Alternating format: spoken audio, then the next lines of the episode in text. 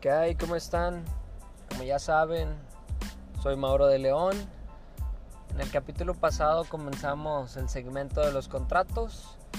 Ya, ya vimos por ahí lo que es la compraventa y en este capítulo en particular quiero hablarles sobre lo que es el contrato de prestación de servicios profesionales.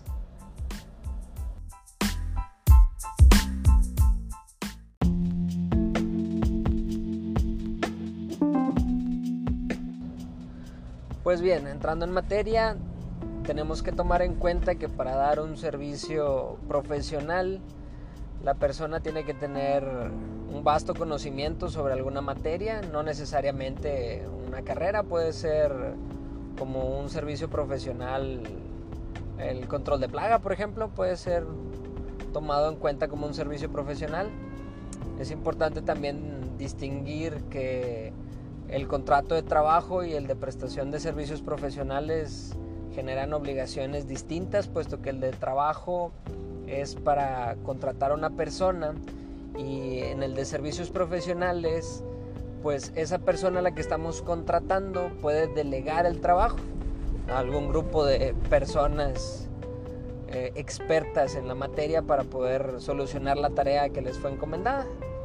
También en el caso del contrato de trabajo, eh, es importante saber que pues esa persona que estamos contratando va a trabajar en tus instalaciones, mientras que en el servicio profesional puede ser que lo desarrolle en tus instalaciones o en las instalaciones propias del profesional que estás contratando. En cuanto a la paga, también es completamente distinta, puesto que el pago que se le da al trabajador es considerado salario. En la prestación de servicios profesionales se consideran honorarios. Y pues es bien conocido que los honorarios en teoría deberían de llevar factura. Las obligaciones fiscales se transmiten a, a quien se le está pagando. En cambio, cuando es un contrato de trabajo, pues la retención de los impuestos se realiza por parte del patrón.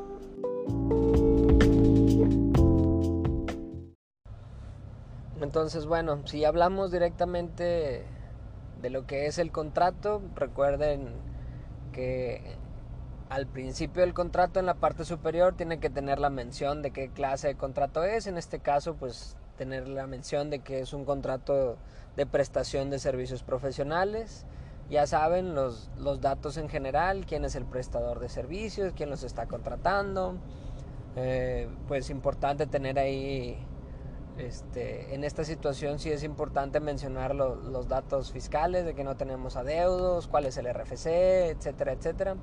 En cuál es el tipo de servicio que se le va a dar y si, en el caso de que se pueda llegar a delegar o que tengas algún auxiliar para prestar el servicio también es importante mencionarlo para evitar problemas futuros. ¿Cuál va a ser el pago? También, al igual que la compraventa, pues tiene que ser un pago justo y adecuado, cada cuándo se va a pagar, si es en una sola exhibición, si es de tracto sucesivo, es decir, que se paga en abonos chiquitos para pagar poquito. Entonces son cosas que tienen que, tomar en cuenta para meterlas dentro del contrato de prestación de servicios profesionales. En cuanto al pago, si el pago va a ser por transferencia, hay que mencionar en qué banco, cuál es la clave interbancaria, etcétera, etcétera, para que no haya ningún conflicto en cuanto a los pagos. Si el contrato se va a realizar por un tiempo determinado, pues hay que mencionarlo también. En esta situación, bueno, pues si es por tiempo indeterminado, bueno, pues hacer la mención también, ¿no? Son cosas que tenemos que tomar en cuenta, ya lo saben.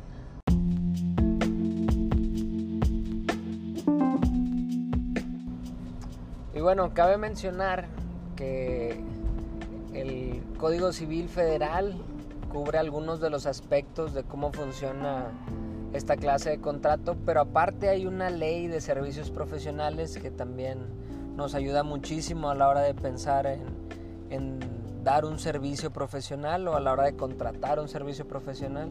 Es quien nos da la pauta sobre qué, qué se puede hacer en cuanto al contrato, qué se puede redactar dentro del contrato para que lo tomen en cuenta. Como bien saben, yo realmente preferiría que contrataran a alguien para que les redactara algún contrato, que tengan ahí un machote a la mano.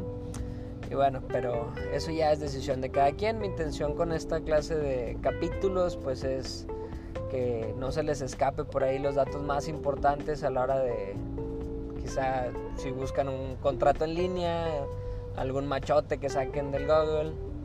Bueno, pues sepan qué es lo que tienen que cambiarle por ahí.